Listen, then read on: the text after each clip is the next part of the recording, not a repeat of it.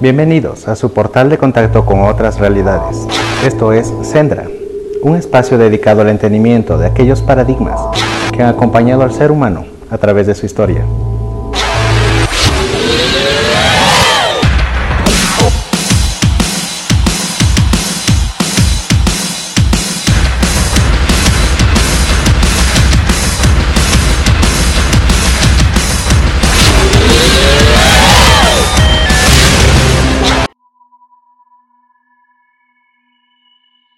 Hola amigos, hemos llegado al primer programa del año 2023. Muchas gracias por continuar aquí, caminando juntos hacia el Sendra.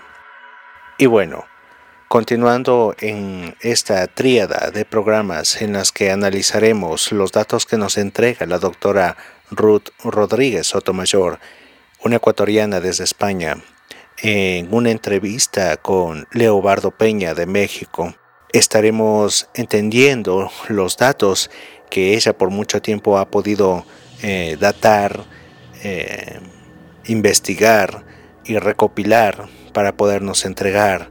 Eh, es una obra monumental la que ha hecho la doctora Rodríguez Sotomayor. Yo creo que es necesario entenderla en su conjunto. Es por eso que este, esta tríada de programas eh, es una información que tenemos que desmenuzarla para que realmente nos aporte, nos sirva, pero con un discernimiento muy íntimo. Eso es lo que debemos procurar hacer con todo, que todas las informaciones realmente nos construyan eh, nuevos paradigmas. Enseguida quiero, bueno, queremos ya escuchar a la doctora y lo que nos sigue aportando en este segundo programa. En el tercero, como ya lo dijimos, eh, haremos una reseña del aglomerado de todas las informaciones que nos entrega la doctora Rodríguez Sotomayor, más algunos otros aportes y concordancias, también discordancias a la altura, como ya lo había anunciado, y formarnos una mejor idea de aquel hombre preadámico que mm, al parecer tiene un pasado extraterrestre. Al parecer, para quienes aún no lo creen. Al parecer, para quienes aún no tienen esa certeza, que la sientan suya también, que la sientan propia, adentro de sus convicciones. Porque para muchos esto es así. Esto es parte de una data mucho más grande en el cosmos y el plan humano en la Tierra es parte de un gran plan. Es decir, somos o seríamos a quienes sentimos esto una semilla estelar eh, creando una mejor forma, un mejor ecosistema, aunque al parecer es ahora un peor ecosistema vivir aquí en este planeta, pero la verdad es que tenemos que vencer justamente todo esto para lograr demostrar al universo que es posible vivir en este planeta Tierra de una forma eh, amigable con el universo, con la naturaleza, y que procure siempre una mm, mejor versión de cada uno de nosotros como seres, una mejor versión de civilización, una mejor forma de especie más evolucionada. Y bien, en esta parte que vamos a escuchar a continuación, eh, la doctora Rodríguez Sotomayor nos indica que los mapas de navegación estelar fueron venerados por artistas iniciados en el conocimiento astronómico lo que indica una interacción íntima con civilizaciones no terrestres y el humano preadámico. La doctora tiene la solvencia y determinación de demostrar que sus aseveraciones tienen bases científicas, asentadas en pruebas iconográficas, filológicas, etimológicas, desde el estudio del origen de los idiomas antiguos, que llegan al origen presánscrito, alguna vez hablado en forma global, mucho antes de las grandes inundaciones.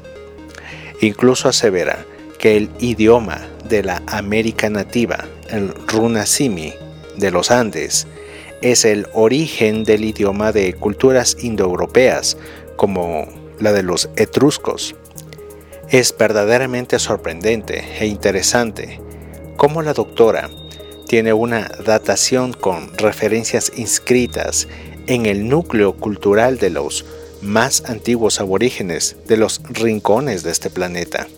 También nos señala que los diferentes tipos de vestuarios tienen un origen común a partir de la manera en la que los tejidos antiguos de las culturas asiáticas inscribieron símbolos de patrones geométricos innegablemente provenientes de los tejidos andinos y no al revés. Es decir, propone que el origen de la actual civilización humana es a partir de la cuenca del Pacífico, salidos muchos conocimientos desde Sudamérica y llevados a otros rincones del planeta, en especial exportados desde Oriente a Occidente, ya en Asia, hacia Europa. En este punto, quisiera relatarles antes de escuchar nuevamente a la doctora Rodríguez Sotomayor una comunicación entregada por un amigo y colaborador anónimo de este espacio, que en su correo electrónico dice, Rorca, este escrito me fue entregado en el año 2014 por una extraterrestre que me aseguró datos acerca de la verdadera historia de la humanidad. Escuchando tus programas, me parece que es bueno compartirlos en este momento en el que estamos ya eh, evidenciando las señales más claras de que mucha gente está experimentando un verdadero despertar de conciencia que ayudará a los seres humanos a que puedan obtener mejor información a través de su propia investigación y discernimiento íntimo. Por ello, ten esta comunicación telepática que recibí de este extraterrestre denominada Anhais. Creo que podrá servir. O a continuación les leo esta transmisión como lo asegura nuestro amigo informador. Dice así, la historia de esta generación siempre ha estado ligada a guerras y conquistas de un pueblo a otro. De hecho, existe la historia debido a eso, a los cambios. La historia de los países occidentales en realidad es una historia moderna. La historia antigua de la humanidad viene de los países provenientes de Oriente y el sur de América. Paradójicamente, estos países o lugares de estos continentes como son Suramérica y Centralamérica, Oriente y Norte de África, así como la India, la cual antes estaba en África, son los que más conflictos tienen de guerras hoy día, rebeliones, enfrentamientos, pobreza e ignorancia en conocimientos modernos, pero no en conocimientos antiguos que en realidad son las evidencias más reales que tiene el ser humano para buscar y hallar el origen verdadero de la historia de la humanidad.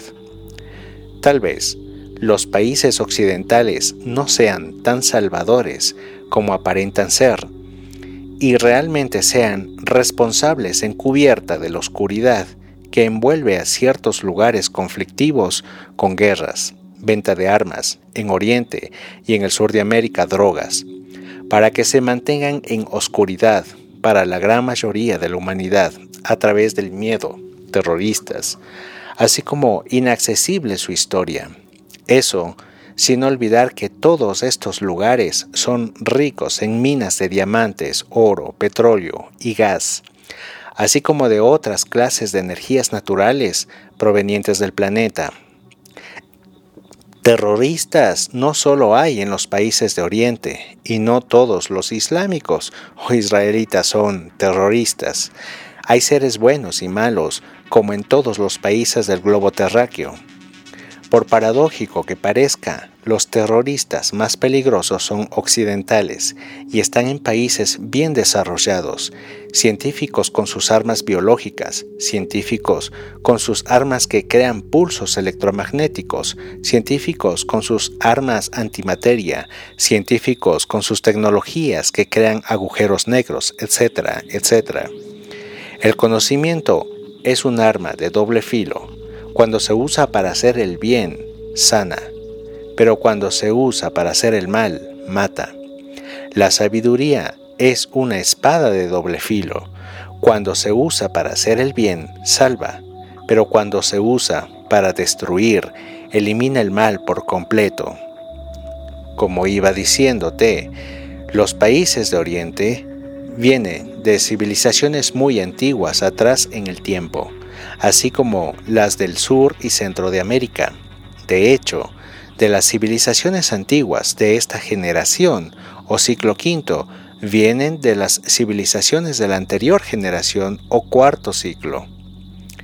La arqueología no es fiable para datar cuál civilización es más antigua en la historia del ser humano puesto que se ha realizado cuatro inundaciones globales, es decir, la primera corresponde con la tercera y con esta que es la quinta, así como la segunda con la cuarta que en estos momentos son las que ocupan el fondo de los océanos, entre las que están las ruinas de Japón, que ya conocéis, las que están en las costas de Cuba, Mu, la Atlántida, etc. La Olmeca, la Vietnamita e India pertenecen a la primera y la de Egipto pertenece a la tercera, así como la China y toda la parte de Oriente y el oeste de Rusia.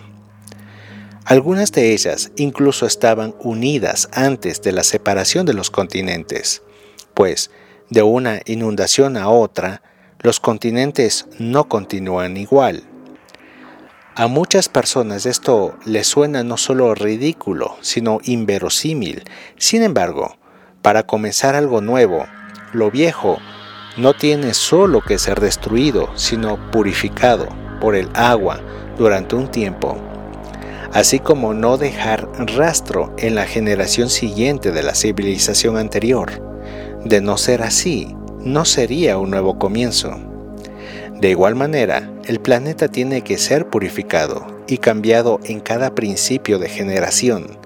Siempre se ha comenzado con sismos, volcanes y tsunamis, así como con la ayuda del Sol y asteroides se ha cambiado no solo la apariencia de la superficie terrestre, sino también de la humanidad existencial en cada generación o ciclo. Algunos seres hoy son los que son desde el principio, pero en cada generación hay también diferentes seres provenientes de distintas dimensiones, tanto celestiales como angelicales, llamados antiguamente de manera errónea dioses y actualmente profetas, algunos y a otros aliens, para emprender un nuevo comienzo. Los seres humanos terrestres han estado en las cinco generaciones o ciclos renaciendo una y otra vez en diferentes lugares en cada ciclo y con diferentes sexos y con diferentes estatus. Pero vamos más allá en el tiempo. Los dinosaurios en realidad no son originarios del planeta Tierra, sino del universo entero. Enormes creaciones biológicas para servir de almacén viviente para creaciones de nuevas especies que fuesen biológicamente adaptables al planeta Tierra durante los primeros milenios de cada ciclo. Pero una vez creadas ciertos tipos de seres de animales, los dinosaurios son eliminados para la entrada en acción de la humanidad.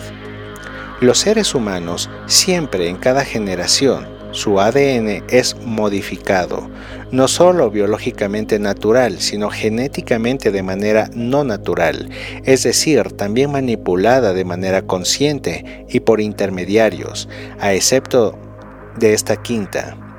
En cada generación impera un cierto tipo de ADN animal, en esta es la llamada ADN basura, la que impera y es la del humano y no la del animal, es decir, la energía consciente, por paradójico que parezca, cuando observas a muchos seres humanos hoy día, puesto que actúan por instinto como los animales, más que por intuición como norma universal en los humanos. Y ahora aún vamos más atrás en la historia, pero no en el tiempo. Antes de los dinosaurios fueron las plantas, y antes de las plantas la purificación por agua, y antes que el agua fue el fuego, y antes que el fuego fue la voz del Creador, y antes que su voz fue su pensamiento, y antes que su pensamiento fue su voluntad, y antes que su voluntad fue su amor. Y todo tiene una frecuencia vibracional diferente. El que lea esto, entienda. En este caso sería el que escuche esto, ya que me lo compartió por correo. Y dice o continúa al final, el que lea, entienda. Pues el que lee de corazón comprende a Dios en todo cuanto, como y en el orden adecuado de lo que he dicho. Bien, esta es la comunicación de la extraterrestre Anhais, como lo dice nuestro amigo informador. Eh, me pareció muy curioso recibir este correo electrónico porque en esta segunda parte en donde quiero compartirles la continuación de la entrevista de la doctora Ruth Reyes Sotomayor, perdón, Ruth Rodríguez Sotomayor, em, justamente habla de esto, habla de un inicio desde sur y oriente, o lo que conocemos hacia ahora. Bueno, ella nos describe otros procesos migratorios eh, así que creo que vale la pena enseguida escuchar a la doctora. Entonces, con esta introducción y con esta lectura de referencia, vamos a continuar con lo que la doctora Rodríguez Sotomayor nos transmite, que son impresionantes conocimientos que no son disparatados, simplemente han sido dejados de lado por los oficialistas y los seguidores del Smithsonianismo que pertenecen a un genuino culto de oscurantismo impuesto, para que el ser humano no sepa su verdadero glorioso pasado extraterrestre y su comunión libre y divina. Sigamos pues con esta interesante entrevista. Ya hay diversas tablillas que he estudiado yo de esa colección, que son mapas estelares y que demuestran, demuestran las migraciones. Mira, esta es la interpretación. Mira, aquí hay tres esferas. Yo pensaba que era la Tierra con sus dos lunas, pero no es eso, es Orión. Orión, ¿cierto? sí, está aquí. Mira, Orión. Cierto. Y aquí hago la interpretación lo que pasa es que ahí yo puse la Tierra con sus dos lunas, pero no es así, están todos los planetas que ves ahí, está también el planeta Nibiru, que nombran en Babilonia. ¿Sabes? Está aquí, es este. ¿Ves? Nibiru, este. Y luego hay otras que interpreto yo, aquí verás las flechas que se ven son rutas para hacer viajes de navegación de altura. ¿Sabes? Esa, eh, porque el príncipe Asura Maya se dice que hizo un tratado de astronomía que piensan en la India que se desapareció. Y este es el tratado de astronomía que ha servido para hacer la cronología de la India y el calendario tamil y se llamaba Shaurya Siddhanta. ¿Sabes? Ese es mi trabajo, interpretar. Y he interpretado seis tablillas de. Un día podemos hacer un, eh, una... Un análisis, sí. Una clase solamente de esas tablillas para enseñarte todas las que he estudiado. Luego tenemos otra, otra clase de tablillas. Mira, esta que se encuentra en Noruega, y también en el Ecuador y en Estados Unidos hay diversas tablillas de esta biblioteca. ¿Qué consta en ella? La enseñanza de Pitágoras sobre el origen de los números y las figuras geométricas. Aquí ves estos triángulos y tienes la gran diagonal de que habla Pitágoras. Aquí al sumar y aplicando el cómputo maya, suma 11. Aplicando el cómputo maya, se da eh, como resultado 66.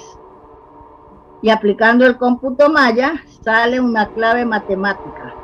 3, 14, 28, que aparece en la gran pirámide de Egipto. En todas partes de la gran pirámide. Pues eso es esta, esta suma de esto, de estos puntitos.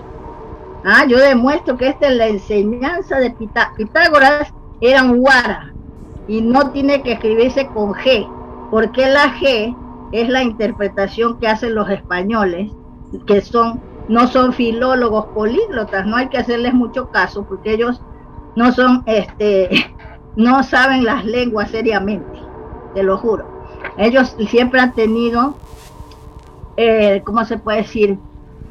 Han tenido miedo a hacer el ridículo. Y entonces no les gusta hablar idiomas, por eso allá no aprendieron las lenguas, porque ellos tampoco fueron a aprender a estudiar allá nuestras culturas, sino a destruirlas y aparte que eran gente salidas de las cárceles, que no habían ido a estudiar nada. Y los curas tampoco se dedicaron a estudiar las lenguas. Por eso es que los sistemas de escritura los rechazaron y aprendieron las lenguas de oídas. Y los sistemas de escritura son los soportes de las lenguas, con, por medio de los cuales se materializan las ideas. Y se pueden hacer, este, registrar los conocimientos de una, de una cultura. Pero ellos rechazaron los sistemas de escritura, dijeron no hay escritura y aprendían de oídas. Cuando no entendían el sonido fonético, la fonética de una palabra o de un nombre, entonces lo que hacían era interpolarle una letra del castellano que tuviera un sonido parecido y hacían deformados los nombres, ¿sabes? Así que estas tablillas son de una colección. Mira, aquí hay otra. Hay otra, sí. Pitágoras se tendría que escribir Pitaguara con doble V, porque la G es, no es preamericana, es del eh, latín, que entra en España cuando se impone el latín, para reemplazar la doble V, que era una semiconsonante. ¿Sabes?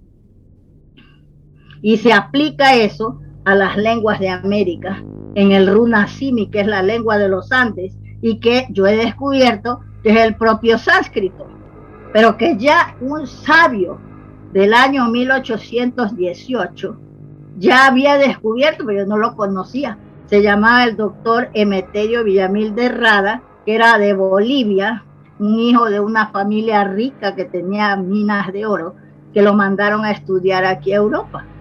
Y él aprendió 40 lenguas y hablaba las 40 lenguas. Y escribió una obra que se llama La lengua de Adán y el hombre de Tiwanaku. Y entonces él demuestra con pruebas que el runasimi es la lengua madre de las lenguas euroasiáticas y del sánscrito. Después hay otro estudioso que ese fue el que llegó para confirmar mi tesis porque yo descubrí eso al estudiar los nombres nativos del Ecuador y de la región de los Andes, que hay palabras del sánscrito ahí. Y entonces pero si dijeron que no hacían viajes de navegación de altura, los preamericanos, ¿por qué hay palabras del sánscrito? Y me puse a estudiar los Vedas. Y entonces allí confirmo, ¿no? La presencia de los preamericanos en la India y todo, pues lo que hablan de ellos allí y muchas historias de nuestras culturas están registradas ahí, como la de los, de los mayas y aztecas y Entonces, ahí es cuando yo hago otra obra que se llama Cara Maya, raza madre de la humanidad, y presento pruebas de las huellas que han dejado. Todavía no se ha publicado esa obra, está inédita es de dos tomos. Entonces, cojo y me doy cuenta de eso y me llega de forma así eh, curiosa el libro de este eh, un filólogo de Argentina, el doctor Henry Girguá, que viene a confirmar mi, mi tesis y presenta un estudio de comparativo del sánscrito y del runasimi. Y dice que es el sánscrito mismo en su primer estadio aglutinante. Después me llega otra obra que la encuentro yo en una eh, librería antigua de la doctora Natalia Rossi de Tarifi, que es una filóloga italiana que busca el origen de los etruscos y ella demuestra con pruebas, se va a los Andes y estudia y descubre que los etruscos salen de los Andes. Se llama América Cuarta Dimensión. Los etruscos salieron de los Andes. Y es una sabia porque ella crea la ciencia léxico-genética.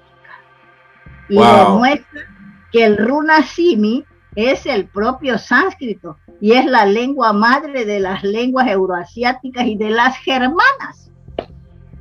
Doctora, aquí también eh, vamos enrutando ya al final de la entrevista, porque esto es súper interesante. Eh, sí, nos gustaría que, después estuviéramos haciendo una ampliación de, todo, de, cada tema, ¿no? Sobre todo. pero permítame hacer un paréntesis antes de que entre a, esta, a esta parte, porque es muy importante. Muy bien. Eh, tal vez toda la tragedia que ocurrió en América fue la llegada, sin duda, de Cristóbal Colón. Claro, fueron a destruir todo. Pero parece, pareciera como si fuera un sentido ordenado como de conspiración, porque no solamente con la llegada de Cortés o de Pizarro se, saquearon las cosas, eh, se destruyeron muchas cosas porque prácticamente eran mercenarios, pero sí hubo una orquestación para ocultar precisamente todo este conocimiento, pero que fue dejado en algún lugar. A usted ha estado teniendo acceso a muchas de estas informaciones y esto me recuerda que muchas de las eh, sistemas europeos tratan de llegar aquí a América, a buscar sus orígenes aquí en América, y esto también nos hace referencia a las, a, las escrituras, como bien lo ha mencionado en esta entrevista, las escrituras en las planchas metálicas, Porque, ¿qué relación hay de los ingleses que vienen aquí a América a buscar estas, este tipo de planchas? Los propios mormones están buscando aquí en México, en México, en la zona de Veracruz, están buscando esas eh, informaciones líticas de lo que usted nos acaba de mostrar, pero usted cuál es su visión de por qué esos europeos o ingleses están llegando aquí en América. Pero todos buscan es para apoderarse de las reliquias, no sacar a la luz la verdad. Ellos están acostumbrados a robar las reliquias y niegan ya con sus propios métodos que te he dicho, el carbono 14, la dendrocronología, ellos nunca han querido contradecir lo impuesto por los frailes fanáticos. Yo te he enseñado una mínima parte de las tablillas y no te he enseñado de las piedras labradas, eso, pero te lo he referido. Pero falta hablar de los eh, las quelcas, los libros de las mujeres de la época de la dinastía lunar que ellas gobernaron en la era antediluviana y la era de plata y tienen los libros en eh, formato textil llamados tancas, que en el Perú no estudian los historiadores oficiales y entonces los llaman mantos, porque los encontraron camuflados cubriendo las momias como sudarios y les llaman mantos de Paracas Nazca y no toman en cuenta un trabajo erudito que se hizo una mujer que se llamaba la doctora Victoria de la Jara, que estudió esos libros en formato textil, pero ella no sabía cómo se llamaban. Yo he descubierto que se llaman tancas y que han sido llevados a la China, al Tíbet, por la cultura de los, eh, de los eh, campas de Perú. Entonces ella no sabía, sabía nada de eso, pero fue la, la que inició el estudio, es decir, no la han tomado en cuenta para nada. Escribió varios libros que unos alemanes, que era el director del Museo de, de Berlín, estudió esos símbolos y pudo interpretar algunos. Ella dijo que habían símbolos eh, de una cosmocronología, símbolos que indescifrables y habían otro tipo de símbolos que se registraban en esos símbolos relacionados con el calendario lunar. Esos son la escritura de las mujeres, que es geométrica matemática llamada URI. Bien, entonces resulta que hay otras, otros tipos de libros, como son las quelcas de hojas de plátano preparadas. ¿Ah?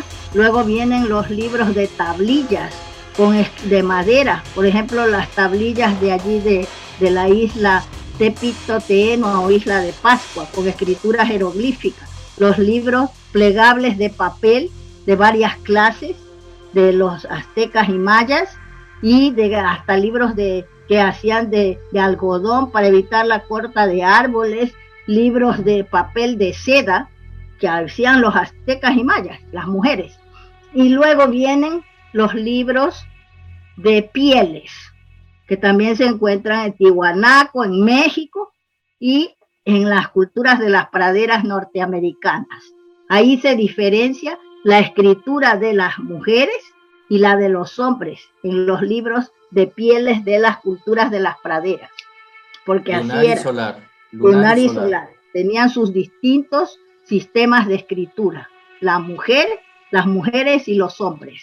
¿Ah? La de los hombres era pictográfica, la escritura pictográfica que cualquiera no puede ahora, bueno, ahora cualquiera escribe ABCD, pero en ese tiempo los sabios, los escribas eran verdaderos sabios porque tenían que retener en su memoria los símbolos y ser artistas para poder esculpirlos o pintarlos. Luego vienen ya los libros en metales preciosos, que son de la Biblioteca Real de la Dinastía Lunar de libros de plata, de hojas de plata, es decir, de láminas de plata, y los de libros de oro, de láminas de oro, los de cobre y los de bronce todos estos libros van marcando las eras. Y los de plata y oro vienen de la era de plata, de la era de oro, los de cobre y los de bronce, las eras de oro y de cobre. Y digo, de cobre y de bronce. ¿Ves? Entonces. Qué curiosamente, qué curiosamente, doctora, cuando le mencionaba que muchos extranjeros, sobre todo de Europa, pues llegan aquí a América. Van llamados, desde que, desde que descubrió el señor Juan Morix. Exactamente. Le iba, le iba, a comentar de Juan Morix. Sí, y yo me entrevisté con este sabio húngaro ¿ah? que, que descubrió estas galerías, entonces, y descubrió ese tesoro que había parte de esa biblioteca de láminas metálicas, había también la representación de los eh, la representación de toda la fauna y flora, no solamente de, no solamente de, de América, de preamérica, sino de las cuatro regiones del planeta.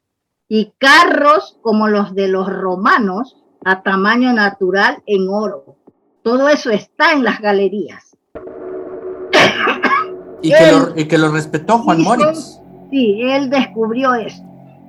Y resulta, perdón, que él pues quería hacer una segunda expedición, porque la primera lo llevó al abogado y a otras personas, al doctor eh, Peña Mateus. Doctor, este, Gerardo Peña Mateus, que yo lo conocí porque a mí me firmó mi beca la madre de él, que era, era la presidenta del Círculo Hispánico cuando vine a España.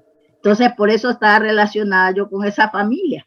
Y cuando yo supe de ese descubrimiento, le fui a decir a ella, quiero hablar, le digo, con el señor Morris, para que me testifique para mi historia de las bibliotecas la existencia de esa biblioteca metálica. Entonces me dice, tienes que hablar con mi hijo Gerardo, que es el abogado. Y establecimos una amistad muy buena con ellos, ¿sabe? Porque él admiró mi trabajo, el doctor Gerardo Peña. Mira, él hizo esta obra que se llama Historia documentada del descubrimiento de las cuevas de los tallos. Primeramente porque él fue el abogado de Morix, que entre todos los abogados, que eso es curioso, que hay en el Ecuador, Morix fue a hablar con él. ¿Por qué? Porque era una persona honorable de ahí de Guayaquil y registró el hallazgo. Y entonces él aquí expone todo lo, lo concerniente a ese descubrimiento y que él participó en, las, en, en la primera expedición que fueron ahí para mostrarles la entrada a ese mundo subterráneo, donde se ve una puerta gigantesca y los hombres se ven pequeñitos. Y eso que el guano de las aves que se llaman tallos, que han estado por millones de años ahí, ha crecido y entonces está más alto. Pero eso era más profundo, ¿sabes? Y allí es muy curioso porque le hace una, eh, me encontré que le hace una entrevista este Eric von Daniken al señor oh. Mori, porque quería que lo llevara a las galerías, pero no lo llevó, lo llevó a una entrada que había, pero no lo bajó ahí, a las salas del tesoro, y lo mandó que vaya a hablar con el cura Crespi, que tenía láminas que le habían regalado los nativos que son los últimos guerreros solares del Amazonas, los Shuaras. Y el cura Crespi había hecho un museo en el colegio donde daba misa. Aquí le pregunta, mira, la palabra Saraguru, que es de unos nativos del Ecuador. Los Sara, se escribe T-S apóstrofe A-R-A, Sara, Uro, Uru, con doble V, Uro, Sara Uru. Dice que es una palabra que también está en, en magiar. Quiere decir los señores ancestrales de la guerra. Le explica eso Morix Adaniken. Y ahí viene que la palabra ur, que es la lengua maya clásica, quiere decir ur, señor. Le dice en magiar, se registra.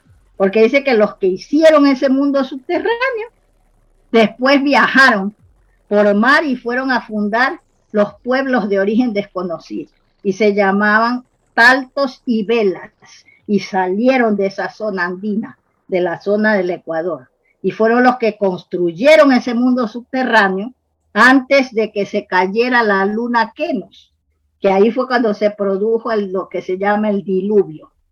¿Ah? Entonces le cuenta todas esas cosas y dice, por ejemplo, hay una, un lugar ahí, dice, que se llama Nabón, ahí en el Ecuador, que está deformado el nombre, Nabón con B, B labiado, pero es Nap Home, con H, con sonido de J. La, la H forma parte, tiene su símbolo escriturario, eh, eso he descubierto yo, en Tihuanaco. Los símbolos escriturarios de Tihuanaco son alfabéticos. Y entonces está la isla H, y tiene el sonido de la J. Entonces, Nap Hong, no, la B no existe, se tiene que sustituir por la P. Nap Hong, y quiere decir en magiar patria del sol.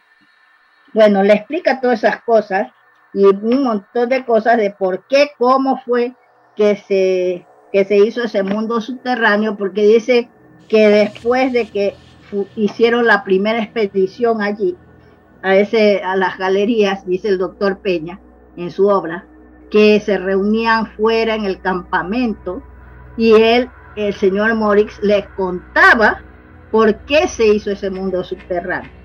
¿Ah? Entonces, que dice que según lo que yo he estudiado, pues las mujeres en esas tablillas que yo he interpretado, que ahora va a salir una segunda edición de mi obra que se llama El mensaje oculto de los libros líticos andinos, he aumentado el estudio de cinco tablas hechas por las mujeres, que allí se ve que ellas fueron las que calcularon la época en que se iba a producir esa catástrofe.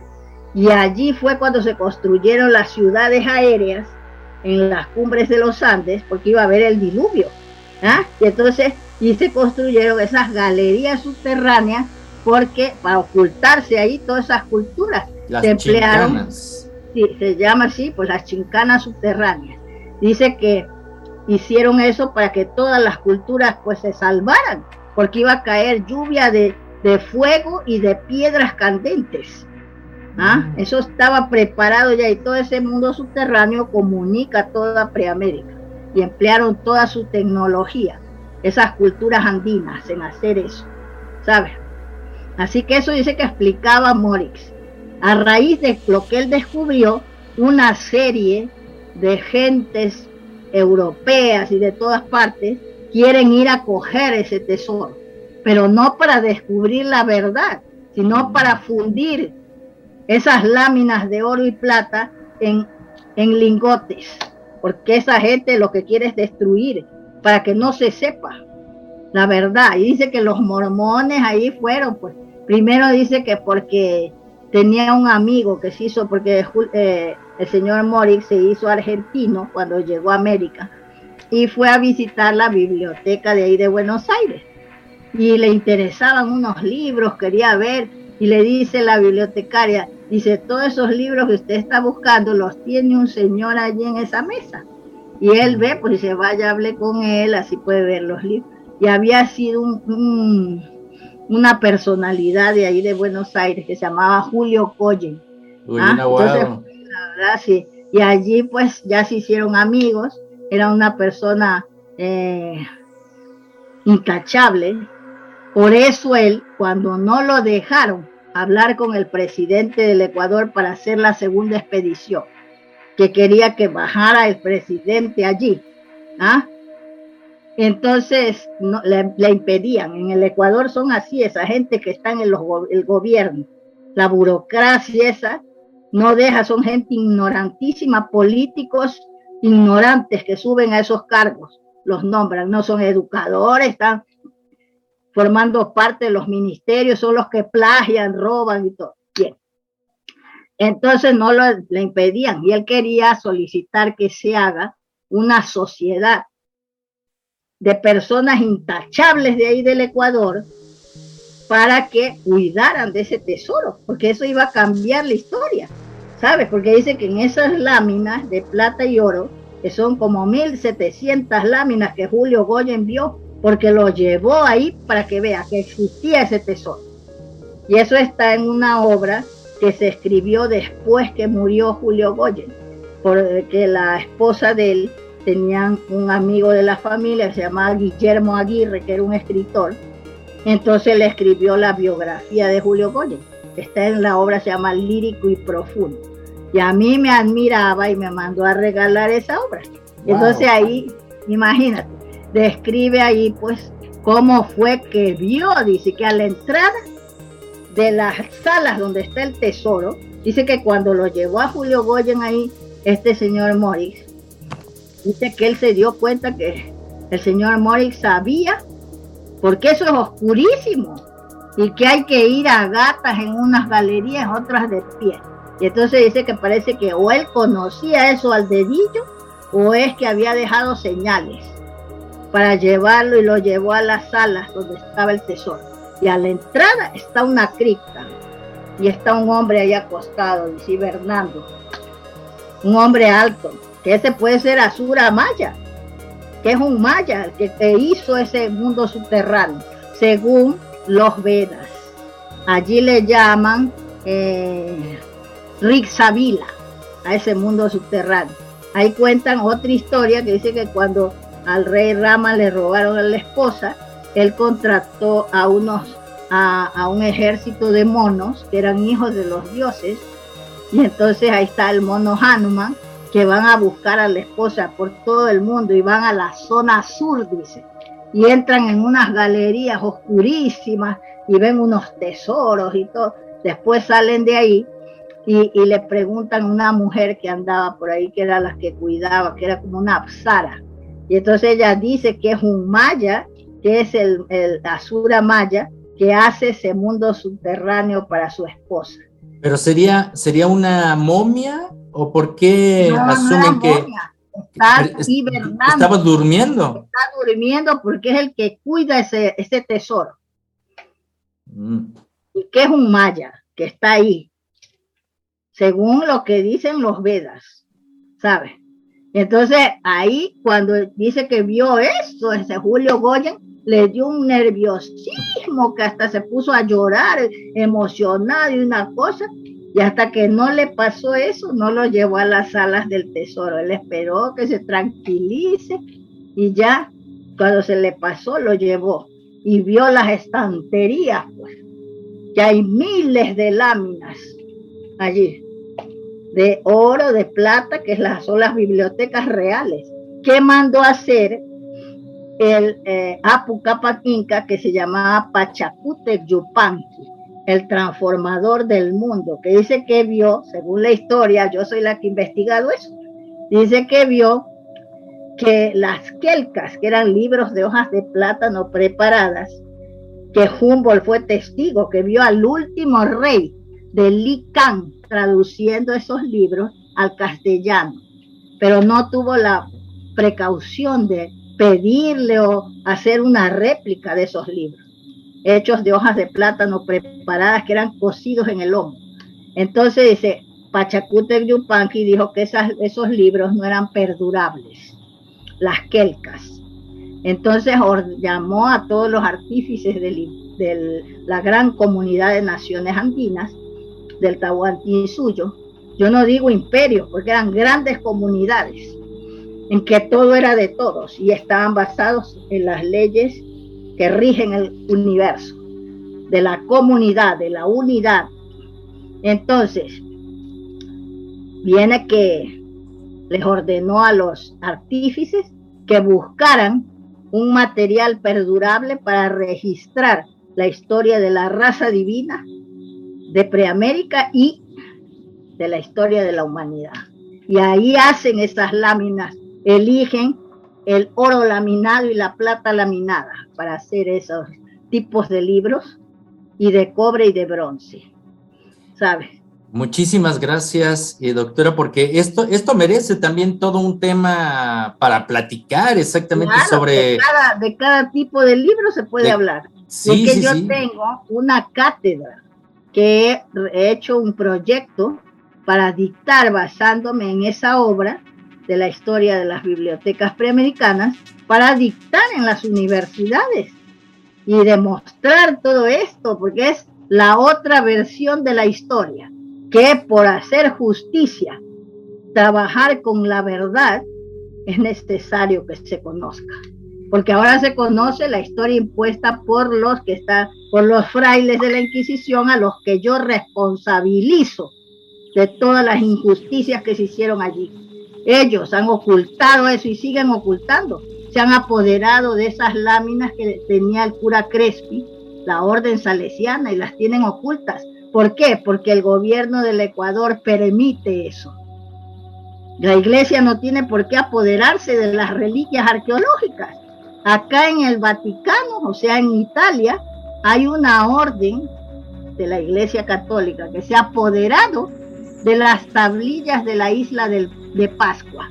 Y en, y en, Chile solo tienen una, en el Museo de, de Arqueología de Chile, de Santiago.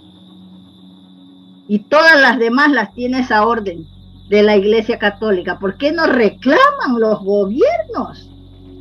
Porque la Iglesia manda todavía allí en nuestros países y es la que no permite que se sepan todas esas cosas. Cuando el Papa pide perdón allí en México, ¡ay, qué hipocresía! Que devuelva lo robado, esas reliquias de que se han apoderado. ¿Ah? Que devuelva eso, porque es patrimonio de, de nuestros antepasados, que tiene que estar en sus países para que las estudien. Sobre todo porque eso es un patrimonio, pero es eh, la identidad del ser humano. Claro, ahí está, pues. La historia de la humanidad está ahí. Y cuando las instituciones, y bien lo ha referido, la institución religiosa nos quita la identidad, entonces genera precisamente una manipulación y un, y un tergiversar precisamente de la historia por la imposición. Claro, es que por eso no hay que consentir ya eso. Eso fue en la época que ellos invadieron. No pueden seguir apoderándose de las reliquias arqueológicas porque es patrimonio del pueblo de nuestros países y no pueden seguir acosando a los nativos, porque mira, van, están metidos ahí donde están las etnias y les lavan el cerebro, que son salvajes, ahí en el Amazonas, para que abandonen sus tierras y se vayan a las grandes urbes y ahí caen en la droga, porque esas personas están al arrancarlos de sus tierras, caen en una depresión y caen en la droga, en el alcohol, las mujeres se hacen prostitutas, eso es lo que ellos consiguen y se apoderan de sus tierras, donde hay riquezas, conocimientos de la medicina natural, de la fitoterapia, que los del Amazonas han aportado una farmacopea enorme. que se han aprovechado las industrias farmacéuticas mundial, ¿ah? norteamericana y europea, y los curas que se han apoderado de todas esas cosas y de las tierras, de las minas que hay, de diamantes, rubíes, esmeraldas en el Amazonas. He visto un documental que han sacado los norteamericanos sobre ahora cómo ha quedado el, Amazonas, quemado todo, y que va ahora una antropóloga de ahí de Brasil, se entrevistaba con una cultura de los uruis, que eso debe ser derivado de los urus, que está deformado el nombre. Entonces, ahí en el Amazonas. Y va con un mapa. Y yo vi que esa cultura está, pues, como, como están descuidadas esas culturas, deformados, o será porque entre ellos se casan, yo qué sé, está su aspecto físico deteriorado. Están gordos y bajitos, pero como enanos. Bueno, un aspecto así un poco, no sé, descuidado. Y entonces, pero esa mujer va con unos mapas, ojalá que veas ese vídeo, va con unos mapas a decirles que todos allí descienden del África, a imponerles eso. Y una señora anciana ni siquiera le pregunta sus tradiciones, nada, nada. La anciana protesta y dice que han ido a sacarle sangre que no saben para qué. Le decía a la mujer esa que iba con los mapas y a imponer eso, a decir que todas las culturas de América descendían de África porque esa es una de las teorías que ellos tienen. Desprecian a los nativos de África, pero son así, son unos astutos los europeos. ¿ah? Yo vi, escuché un programa de radio aquí de la Nacional, eh, de la Radio Nacional de España, en una mañana, porque yo la ponía para escucharla ahora. Una entrevista a un grupo de arqueólogos, encabezados por una arqueóloga, que solamente había ido al programa a decir que cuidado, los europeos no descendían de los africanos. Ah. Ellos descendían de una etnia del Asia que todavía no la habían identificado. Fíjate, porque es que ellos desprecian a los africanos, no es que los han, los han este, convertido en esclavos, los han violado, han hecho lo que les ha dado la gana con los africanos y los desprecian, los ven como seres inferiores y han también eh, pues eh, sacrificado y también han despreciado esta parte de América, ¿no? Esta parte, bueno, así es, así es, eh, doctora, pues en esta oportunidad quiero agradecerle precisamente su tiempo y también, bueno, ya nos dio una referencia acerca de qué es lo que podemos hacer mexicanos, ecuatorianos, qué es lo que se puede hacer para sumar, para poder dar a conocer la real historia de la humanidad, que está al revés, ¿no? Claro. Los europeos nos dicen que el, versión. El viejo continente... No, tenemos que ponernos en polémica con los que mantienen la otra versión, la impuesta a la fuerza. Eso ya hicieron su, su, su historia. Tenemos que hacer la otra versión para demostrar al mundo la verdadera antigüedad y sabiduría extraordinaria de nuestras culturas.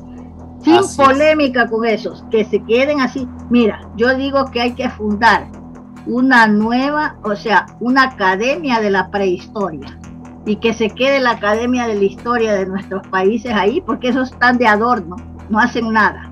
Y en el Ecuador cobran dos mil dólares por estar de adornos, no hacen trabajos solo mantienen la historia impuesta a la fuerza. son servir. Y son personas mayores que ya están trasnochadas y no tienen idea de nada de esto que yo he descubierto. Así es, eh, es un honor, realmente eh, he tenido el honor precisamente hoy y todas las personas que están escuchando, viendo este video, pues que la conozcan precisamente y para esto es este video, para que más personas puedan conocer su trabajo y por favor menciónenos dónde pueden eh, pues leer o dónde pueden adquirir precisamente su obra porque aparte de su, de su trabajo es una larga labor y, y ir contracorriente, pero precisamente cómo podemos llegar a su material. Sí, mis trabajos pues los pueden solicitar escribiendo a mi correo. Mi correo es, se escribe, ahora te lo voy a mandar para que tú lo publiques allí. ¿Ah? Se llama Debayani Yayati arroba gmail.com. ¿Sabes? Te lo voy a escribir para que tú lo pongas ahí de anuncio. ¿Ah? Así que pues es importantísimo y como tú perteneces a esa fundación que protege a las culturas antiguas de América, entonces tendríamos que trabajar en colaboración y sobre todo que me apoyaran para publicar esa obra de cinco tomos que se llama Historia de las Bibliotecas Preamericanas. Buscar la manera para que nos apoyen para publicar esa obra. ¿sabes? Sí, lo voy a, comentar, lo voy a comentar con la fundación. Yo te puedo mandar una carta para que presentes ese proyecto y mm. que me contraten para dictar esa cátedra de la historia del libro preamericano, que no existe en ninguna universidad, ¿sabes? Y es necesario que se dé a conocer ya, ahora que yo estoy viva y que tengo mis sentidos en perfectas condiciones para poder enseñar eso, que no es la otra versión de la historia. Porque los investigadores a veces tenemos que financiar nuestras propias eh, publicaciones. eso, me pasa a mí, pues. Eso me pasa a mí. Ahora, por ejemplo, en ese editorial que me estaba, estaba publicando, que antes era una empresa de autoedición, que yo iba y encargaba que me hagan las obras. Ahora se convirtió en un editorial pequeño que se llama eh, Asociación Cultural y Científica Iberoamericana. Pero alguien les ha metido en la cabeza que reduzcan el tamaño de los libros. Para hacer eso indica que no saben lo que es la investigación, porque ellos publican libros a un montón de gente. Y entonces, pero es que no sé por qué, la gente que no lee es que anda viendo que sean los, los libros más manejables, como para llevárselos a la playa para leer una novela pero los libros científicos de historia científica tienen que ser en tamaño grande, que se vean los símbolos, se vean todos los descubrimientos. Tenemos una polémica por eso. Entonces yo quería que hagan unos desplegables con esta segunda edición que voy a sacar, porque hay que ver unas tablillas, incluso una de México, ¿sabes? Que no se han dado cuenta ya que tiene escritura criptográfica o hermética porque si no ya lo hubieran publicado. Entonces yo he estudiado esa tabla, esa tablilla, y se transforman los símbolos. Oye, aparecen tigres de Bengala allí en esa tablilla. Pero en México no había tigres de Bengala. ¿Por qué? Fíjate. Entonces yo le dije que todo eso, si lo reducen, no se ve nada que tenía que ser en unos desplegables por lo menos de esa foto y de otra tablilla del Ecuador que tiene escritura criptográfica o hermética. Entonces, ay, pero eso cuesta carísimo. Le digo, oiga, al que está ahora que dirige eso, que parece que no sabe nada de libros. Entonces le dije, mire, a mí no me están haciendo gratis los libros. ¿Por qué dice que es caro? Si soy yo la que voy a pagar. Exactamente. Si están haciéndome, si me lo hicieran de caridad, puede decir eso. Pero me los están, yo pago la, la hechura del libro. Y encima ustedes lo venden en librerías y todo, y dice que no se vende. Y me pagan una miseria. Entonces, no, no, eso está muy mal, le dije. Tenemos que hacerlo en el antiguo formato de cuando ellos eran una empresa de autoedición que es tamaño DINA 4 y ahí se bien. Así que estamos en eso. van a sacarme solo dos trabajos y ya yo quiero empezar a editar mis obras yo misma, ¿sabes? Sí, ese es un trabajo titánico, pero es eh, con mucho valor, con mucho valor. Pues muchísimas gracias, doctora Ruth eh, Rodríguez Sotomayor, un gran honor y que pues esto sea también una apertura para hablar en otra ocasión de otros temas también muy interesantes. Sí, Muchísimas gracias. Estoy a la orden y ha sido un placer para mí. Hasta pronto. Hasta pronto. Estamos en contacto. Y bueno, eh, a todas las personas que nos han escuchado a través de esta entrevista, eh, pues apoyen, apoyen el trabajo de, la maestra doctora Ruth eh, Rodríguez Sotomayor. Con ustedes, Leobardo Peña. Muchísimas gracias. Y bien, hasta aquí por hoy lo aportado por la doctora Sotomayor y la conducción de la entrevista por parte de Leo Bardo Peña. En el siguiente programa, como tercera entrega de esta secuencia, un análisis de datos, correlaciones y hasta discrepancias a la altura. Muchas gracias por estar en este espacio. Sigamos caminando juntos hacia adelante, que el camino hacia el alumbramiento se encuentra solo al frente, jamás hacia atrás. Un abrazo infinito.